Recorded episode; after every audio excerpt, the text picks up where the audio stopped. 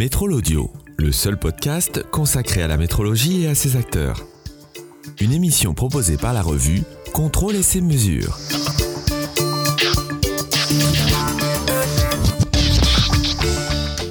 Aller inspecter et mesurer là où ce n'était pas possible auparavant. Réaliser la mesure immédiatement sans envoyer de copeaux en laboratoire. C'est toute la promesse des nouveaux analyseurs portables de SciAps proposés par Quantumerix. Explication par Alain Jacques. Je me présente, je suis Alain Jacques, je suis le directeur commercial de la société Quantumerix. Quantumerix est une société qui distribue et fait de la maintenance sur de, l'instrumentation scientifique. Euh, essentiellement sur des technologies euh, portables, parce que notre métier c'est de déplacer le laboratoire sur le terrain à l'aide de solutions portables. Et quand on parle de solutions portables, c'est des solutions portables qui font entre 1 et 2 kg. Aujourd'hui, on se voit parce que vous êtes aussi le distributeur des appareils euh, SciAps et vous avez une nouveauté à présenter. Tout à fait. On est euh, distributeur de la marque SciAps, qui est une marque américaine, euh, depuis la, la, création de l'entreprise en 2017, qui euh, travaille sur euh, deux technologies analytiques qui sont la XRF, donc ce qui est la spectrométrie par fluorescence X, et aussi une technologie de spectrométrie d'émission optique, laser, qui s'appelle la LIBS. Donc on est sur ces deux technos avec des appareils totalement portables pour différents secteurs d'activité. Donc SciAps, tous les 4 ans, euh, propose des innovations de rupture. Euh, c'est quoi aujourd'hui l'innovation? Alors aujourd'hui l'innovation, on est, euh, on est sur la... L'innovation est essentiellement sur la portabilité et sur avoir les appareils les plus fins possibles pour avoir accès à des pièces extrêmement complexes en, en, accès. On travaille, on a beaucoup de nos clients qui font de l'inspection, qui vont travailler sur des arrêts de tranches de centrales nucléaires ou de raffineries, et pour lesquels ils doivent faire des mesures sur des pièces un peu complexes d'accès. Si on a un appareil qui est beaucoup plus fin pour pouvoir accéder à ces pièces-là, bah c'est un plus considérable parce qu'on n'a pas arrêté, on n'a pas à démonter pour avoir accès à la pièce. Donc ça c'est vraiment un plus, ça va être dans l'encombrement, la légèreté et euh, avoir un appareil le plus fin possible pour augmenter l'accessibilité la, à la mesure. Parce que l'inspection, la mesure se fait au contact la mesure se fait tout à fait au contact. Quand avec, que ce soit sur nos techniques de, de, XRF ou de LIBS, la mesure se fait au contact. On doit être, le museau doit toucher l'appareil, la pièce, excusez-moi. Une fois qu'on est au contact, qu'est-ce qui se passe? Alors, euh, tout va dépendre de la, de la technologie. Si on part sur la technologie fluorescence X, on va voir, on va appuyer sur la gâchette, on va voir le tube qui va émettre des, euh, des, euh, des, rayonnements X. Et ces rayonnements X vont un peu euh, perturber et exciter la, matière. On va avoir des phénomènes de fluorescence pour chacun des éléments qui vont se mettre en place. Ces photons de fluorescence vont retomber sur le détecteur de l'analyseur et on va pouvoir avoir les concentrations différents euh, éléments constitutifs, en chrome, nickel, manganèse, etc.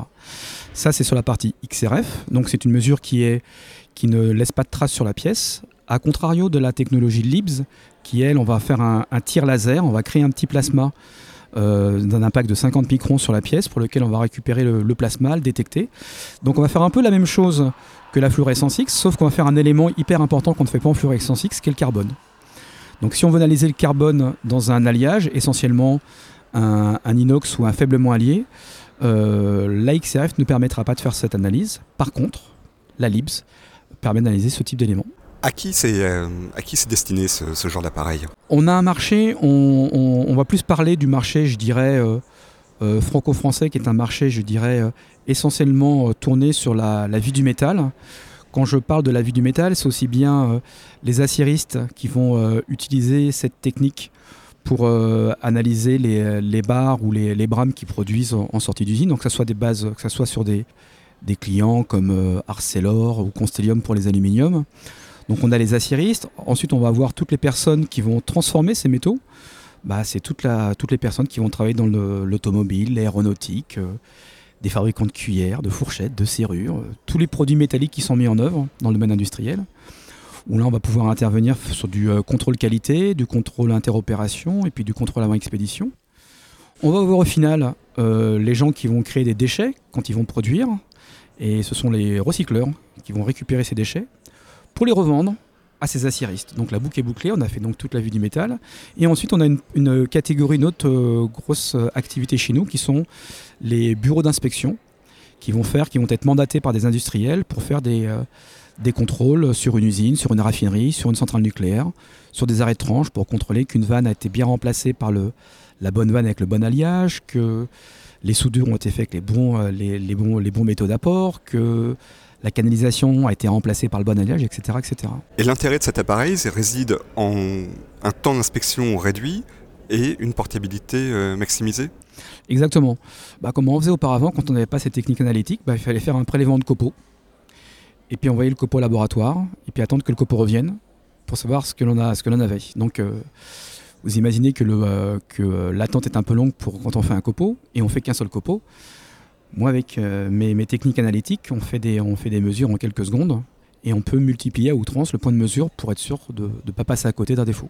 Le résultat est-il aussi fiable qu'un prélèvement est envoyé ensuite au laboratoire? Les résultats sont extrêmement fiables. Bien sûr, on n'est pas, on a, on tend vers des mesures laboratoires. Et plus le temps passe, moi ça fait plus de 20 ans que je vends ce type de technologie, et je suis étonné à chaque fois qu'une nouvelle génération sort de voir la pertinence de ces mesures par rapport à ce qui se fait en laboratoire.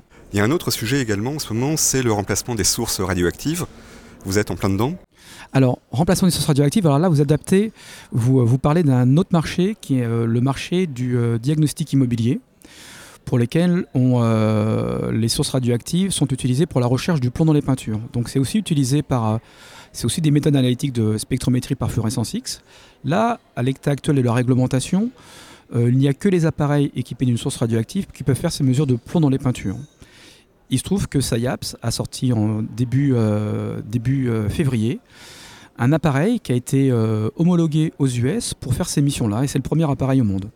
Donc comme nous, on est leur distributeur exclusif, on a bien sûr ce produit-là dans notre, dans, notre, dans notre panier euh, actuellement. Pour l'instant, cet appareil-là n'est pas, euh, pas proposé à la vente tant qu'il n'y a pas une modification d'un arrêté ministériel pour qu'on puisse utiliser notre techno. Mais techniquement, vous êtes au point Ah, techniquement, on est au point. Techniquement, on est au point. Les, euh, les, Américains sont les premiers à avoir mis en place dans les années 90, fin 90, des mesures pour lutter contre le saturnisme et pour, éviter la prolifération d'appareils qui ne fonctionnent pas ou euh, d'appareils qui ne sont pas conformes à ce que l'on veut faire au niveau de l'analyse du plan de les peintures. Ils ont mis en place ce qu'on appelle des PCS, des Performance Characteristic Sheets. Et si euh, ces PCS ne sont pas validés par le HUD et l'EPA, les personnes ne peuvent pas les utiliser.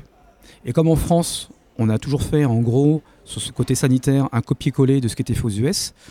Bah, on, est en, est en contact avec les différents ministères concernés pour faire évoluer la réglementation. Parce que le sens de l'histoire, euh, quoi qu'on en dise, c'est euh, moins, moins il y a de sources radioactives sur le terrain, plus on peut remplacer une technique qui permet de remplacer des sources radioactives au profit d'une autre technologie et qui le fait tout aussi bien, bah, on passera par les tubes X. C'est ce qui s'est passé à l'époque dans le contrôle non destructif, avec tout ce qui était gamma graphique, etc. Maintenant, on utilise des tubes X, on n'utilise plus des sources, des sources scellées pour faire ça. Je vous remercie. Merci.